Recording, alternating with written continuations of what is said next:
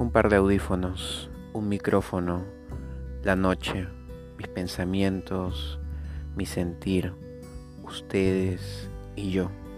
Esa es la fórmula, esa es la fórmula de cada episodio, esa es la fórmula para transmitir.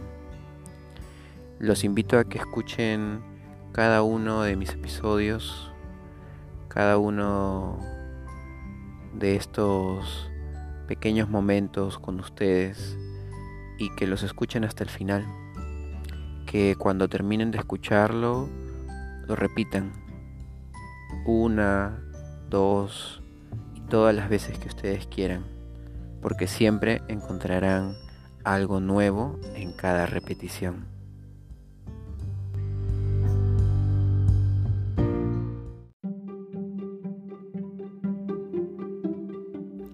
Hace poco, en clase, compartí con mis estudiantes información valiosa sobre estilos y técnicas en la danza contemporánea. Pero esto me ha llevado a hacer este podcast hoy que va a estar dirigido un poco hacia ellos, hacia mis estudiantes y de repente a ti que eres estudiante, que eres profesor, que de repente eres director o que estás en este medio del arte de la danza. Yo, como bien saben, dirijo un grupo de danza contemporánea y me encargo siempre de las creaciones. Todas las obras, todas las coreografías que yo trabajo siempre están ligadas a un argumento, a un tema, siempre están en búsqueda de algo que pueda llevar al espectador a reflexionar sobre lo que está viendo. Pues bien, hay muchas elecciones que uno puede tener y a esto voy a apuntar en este podcast acerca de las canciones que muchas veces las personas que llegan a las clases de danza contemporánea buscan. ¿A qué me refiero? A que cuando uno habla de hacer una coreografía o de hacer una presentación para una función de clausura o para una función X en la escuela en donde uno está, siempre buscan como la canción, esta canción del momento o una canción que nunca pasa de moda, un clásico. Y los alumnos por lo general siempre se sienten motivados e identificados si esta canción está ligada a los pasos de una manera exacta. Quiere decir que si en la canción dice, por ejemplo, te tengo que abrazar, la sola idea de que el movimiento, el paso que vas a hacer en esa frase sea el abrazo literalmente, los motiva. Entonces, si tiene que decir me despido de ti, que literalmente sea un despido. Si tiene que decir que es un hola, ¿cómo estás? Literalmente tienes que marcar un paso de esa calidad.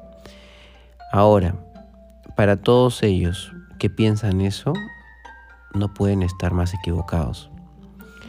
La libertad del creador en la danza es mayor a solo estar ceñido y regido a lo que dice la letra de una canción. No esperen ustedes, chicos, estudiantes que están iniciando o que ya tienen tiempo, a que todas las coreografías que hagan tengan movimientos que tengan literalmente que ver con la letra que están escuchando. Esto de hacer canciones sin duda se ha vuelto algo muy común en la danza contemporánea, se ha vuelto muy popular. Pero no caigamos tampoco en el hecho de que todo literalmente se tiene que hacer en movimiento, como si el cantante rigiera la danza que uno va a crear. Acá entran varias cosas. Cuando uno hace una composición, hay tres cosas importantes. Uno, esa música, esa creación de los instrumentos que están sonando. Dos, la voz del cantante con esa letra que él o el compositor han escrito. Y tres, la danza. Es cierto que van a entrar en comunión, pero no hay una dependencia. A ver, la música que uno escucha en una canción, no necesariamente tienes que seguirla tal cual te está marcando el tempo, por ejemplo, el piano.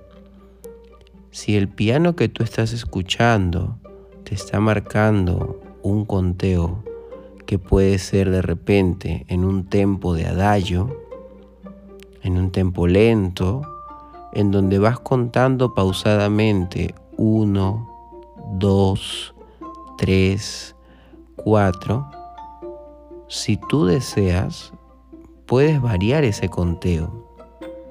Puedes de repente contar 1, 2, 3, 4, 5, 6, 7, 8. Puedes cambiar el conteo porque dentro de ese tempo adagio, dentro de esas notas que están tocando, que pueden haber sido de repente blancas, encuentras también las notas negras, en donde tú puedes variar tu conteo para que tu movimiento se enriquezca, para que no caiga en la linealidad, en ese aburrimiento, en esa eh, planicie en ese momento en el que el público dice, pero acá no veo variedad, no veo matiz, no veo que ocurra algo diferente, lo siento todo que pasa por el mismo ritmo, por la misma velocidad. A los estudiantes esto a veces les molesta, porque es como si sintiesen que están traicionando lo que están escuchando. Porque de repente la canción dice, te quiero besar. Y el movimiento que te crea el coreógrafo o el compositor, de repente no tiene nada de feeling con el beso. Es agresivo, es violento, los movimientos tienen salto, tienen giro y en ningún momento apareció el beso en el movimiento que te plantearon. ¿Está mal? No, para nada.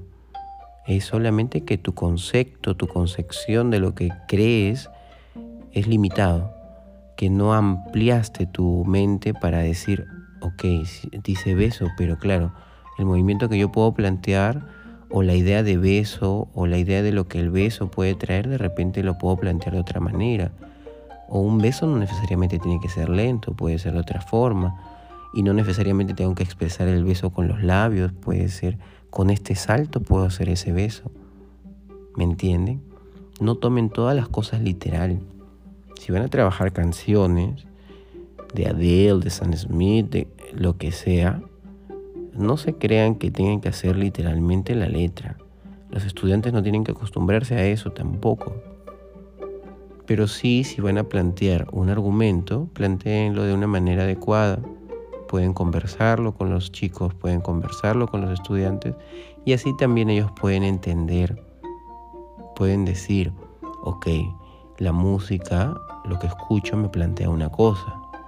La letra tiene este otro planteamiento y la danza tiene este otro, que es lo bonito, que esas tres cosas se van a combinar y van a hacer una sinergia, van a compartir un nexo, porque terminan siendo un arte que puede complementarse aunque los caminos que tomen sean diferentes, van a verse enriquecidos si se hacen de una manera clara y estudiada. Y eso es muy importante porque realmente hoy en día nos vemos ahogados en un mundo en donde todo lo que estamos haciendo pensamos que tiene que darse de una manera literal.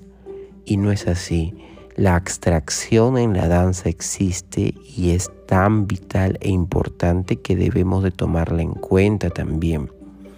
Así que no cuestionemos tanto el por qué no estamos siguiendo la letra. Cuestionemos otras cosas como por ejemplo, ¿por qué no he abierto esa mente antes y no me he dado ese chance de probar movimientos rápidos en canciones lentas, por ejemplo. Movimientos agresivos en letras en donde habla de paz. ¿Por qué no me he probado eso? Eso sería el cuestionamiento que deberíamos hacernos más seguido, porque todo esto se trata de búsqueda, de exploración, de variar, de matices, y tenemos que ir más allá, más allá de eso, abrir la mente y explorar. Ahora te invito a que crees algo diferente, a que elijas una canción que tú quieras y ahora pongas seis maneras en cómo bailarías esa misma canción. Quizás puedes elegir una canción que parezca sumamente lenta y a ver, atrévete a crear con esa canción lenta movimientos muy rápidos. ¿Qué te parece si sigues la letra por momentos y luego te alejas de ella? ¿Qué te parece si simplemente te llevas a la abstracción y no te dejas llevar por esas palabras tan literales en la canción que elegiste? Tómate esto como un ejercicio. Levántate, crea y danza. Cuídense mucho.